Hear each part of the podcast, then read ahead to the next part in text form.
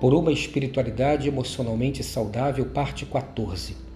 Quando pensamos numa jornada de crescimento dentro de uma espiritualidade emocionalmente saudável, equilibrada, podemos pensar em níveis. Um primeiro nível é o nível de um maior quebrantamento. Seu lema é: Bem-aventurados os pobres de espírito, porque deles é o reino dos céus. Mateus 5:3. Não julgam as outras pessoas, não se sentem nem mais santas, nem mais espirituais, nem mais dignas do que qualquer uma outra. Quando criticados, julgados, insultados, pensam: olha, é bem pior do que aquilo que você diz. Ou seja, respondem com serenidade e franqueza, sem culpas ou revoltas, sem máscaras, diante do próprio erro. Um segundo nível maior é um nível de maior sensibilidade diante do livre mover de Deus sabe que não pode conhecer os pensamentos de Deus e não pode determinar sua ação graciosa e seu livre juízo. Sabe que nada sabe a respeito de Deus, por isso recebe com humildade a instrução e está disposto a rever conceitos e paradigmas. Não se esconde atrás de doutrinas ou de práticas religiosas, pois sabe que nada está encoberto aos olhos do Pai e apenas confia na sua graça. Um nível ainda mais elevado é o de maior aptidão para esperar em Deus. Reconhecer que esse é o seu maior desafio de fé, esperar em Deus, pois sempre queremos responder, reagir, decidir, realizar, controlar.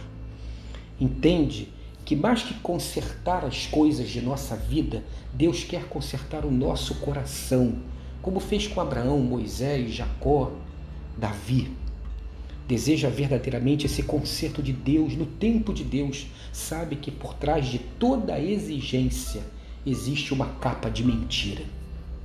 Por fim, um nível maior de desapego. Reconhece a sabedoria da vida por trás das palavras de Paulo quando escreve a sua primeira carta aos Coríntios, capítulo 7, versículos de 29 a 31, dizendo assim: O que eu quero dizer é que o tempo é pouco de agora em diante, aquele que tem esposa, viva como se não tivesse. Aquele que chora, como se não chorasse. Aquele que está feliz, como se não estivesse. Aquele que compra algo, como se nada possuísse. E aquele que usa as coisas desse mundo, como se não as usassem.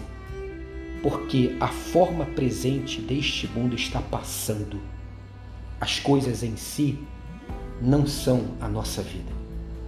Sabe que o desapego é o maior segredo da paz interior, pois as coisas em si não são a nossa vida.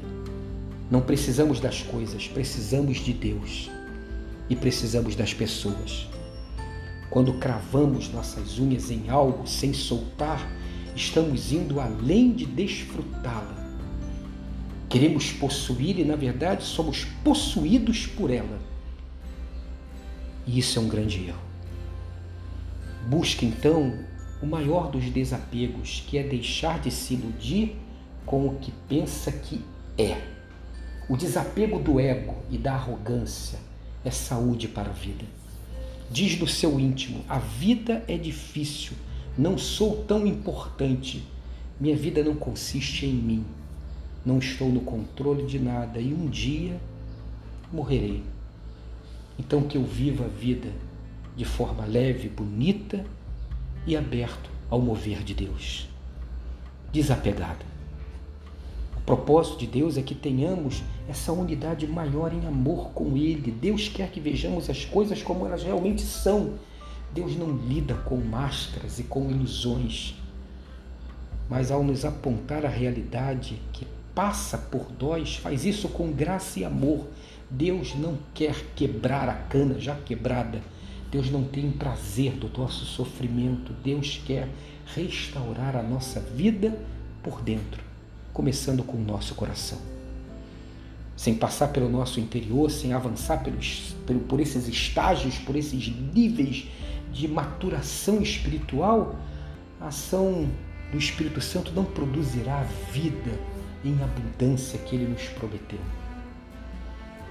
Precisamos deixar de ser esse caixote largado na correnteza, essa vida marcada por feridas que os outros produziram em nós e que nós mesmos produzimos nos outros. Só dessa forma teremos uma espiritualidade emocionalmente saudável. Tenha um dia abençoado e abençoador.